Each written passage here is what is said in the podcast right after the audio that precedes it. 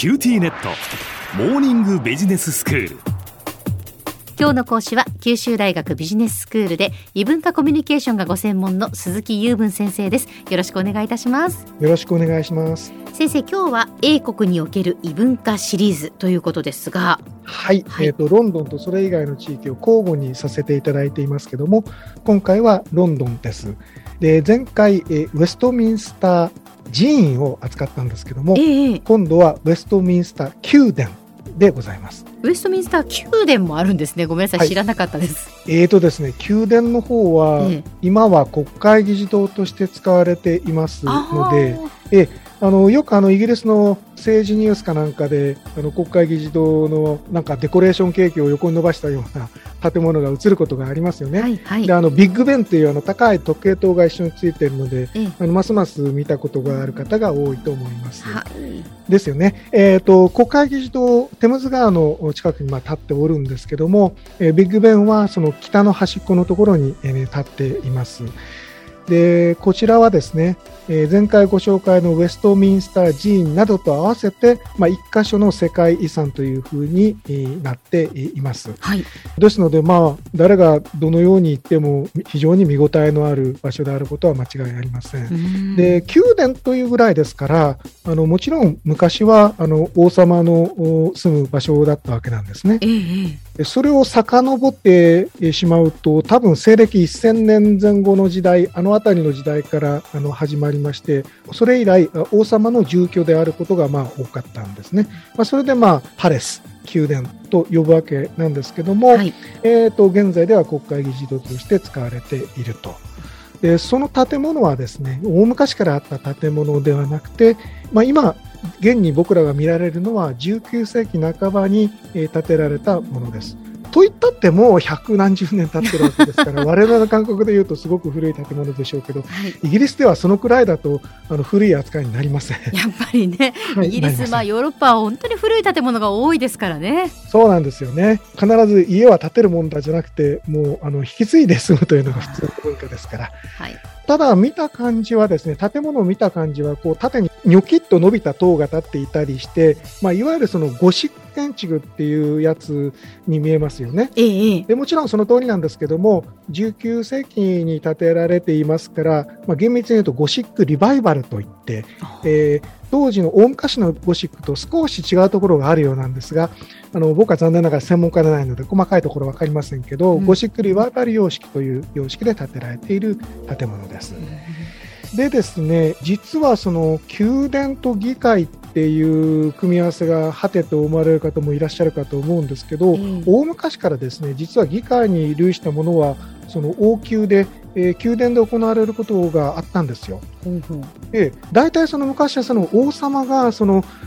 進化の者に意見を聞く場っていうんで、まあ、王宮の中でそもそも行われてたわけですね。でそれがだんだんそのフォーマルな議会というものになっても王宮で行われることもあったわけなんですよ。なので全然この組み合わせはおかしな組み合わせではないんですね。はいで、まあ、昔のことはさておき、えーと、今のこの議会ですが、えーとまあ、庶民院と貴族院という二院制であのそれぞれ違った部屋を持っております。でよくあの国会の中継かなんかでですねあの与党、野党がこうお互いにその両側のひな壇からお互いを睨んでいるようなあの場面を見ることがあると思います。そのひな壇の一番下のところには演壇があって、まあ、お互いにその演壇に立った者同士が言い合いをするというような場面を見たことがあるかと思うんですね。ではあの面白いことにですねそこの演壇の近くに赤いラインが引いてあるんですよ。うんこれのことをですね英語ではソードラインと言います。あのソードというのは、はい、あのソードというのはあの剣ですね、刀、刀剣ってことですね。はいはいはい。はいはい、でね、なんか本当かそうかわかんないんですけど、ちょうどその両側のソードラインの間の間隔が剣2本分ぐらいなんだそうですよ。なのでよく言われてることは、何をこのと言ってこう剣をパッとお互い出し合っても 届かない届くか届かないかである相手を傷つけない距離感ってことなんですね、はい、言われてるんですけど本当にそうなのかどうかはわからない。でこちらはあの議会のセッションが行われていないときは見学が可能なようで、うん、まあ、皆さんがよく旅行する8月とか夏になると、まあ、夏休みでほぼ大体見学できるはずなんですね。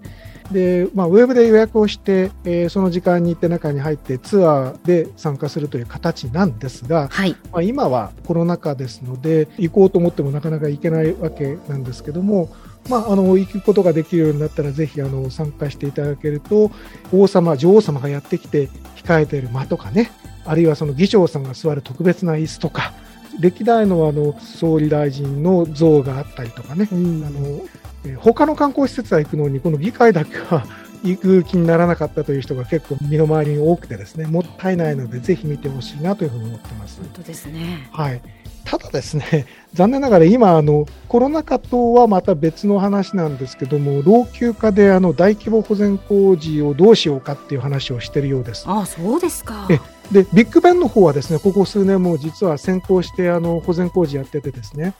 えー、と以前に行った時にはあの足場が組まれていて、まあ、すっぽりビッグベンが覆われていて、えー、あのはい、あの観光客がおおなんてこったいと言ってみんなであの しきりに残念がっていたというせっかくね行ってまさかビッグベンが見られないなんてって。そうなんですよね。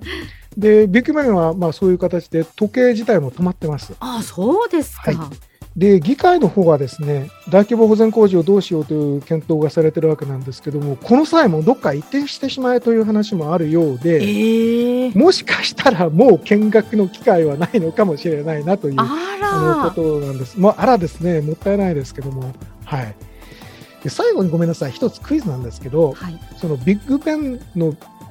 ベンって何のことだかご存知ですか？へえ。あの建物の名前だと思っている方が多いんですけど、建物の中に入っている金についた愛称だそうです。なんかね、うん、えー、その弁という名前自体が、それより以前はどこから来たのかということは、いろんな説があるみたいですよ。はい、では先生、今日のまとめをお願いします。はい、えーと、世界遺産、えー、ウェストミンスター寺院、ウェストミンスター宮殿、えー、そういったものを含めた世界遺産がありますけれども、その重要な一部、えー、国会議事堂にもなっているウェストミンスター宮殿を、えー、ぜひ、えー、次の機会には見てください。よろしくお願いします。今日の講師は九州大学ビジネススクールで異文化コミュニケーションがご専門の鈴木雄文先生でした。どうもありがとうございました。ありがとうございました。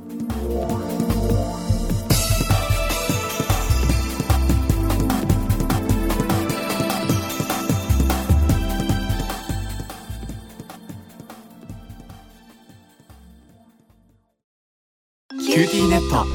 お乗り換えのご案内です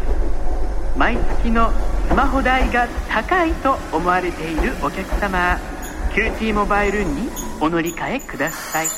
あなた乗り換えるわよお父さん早く乗り換えるなら今格安スマホの QT モバイル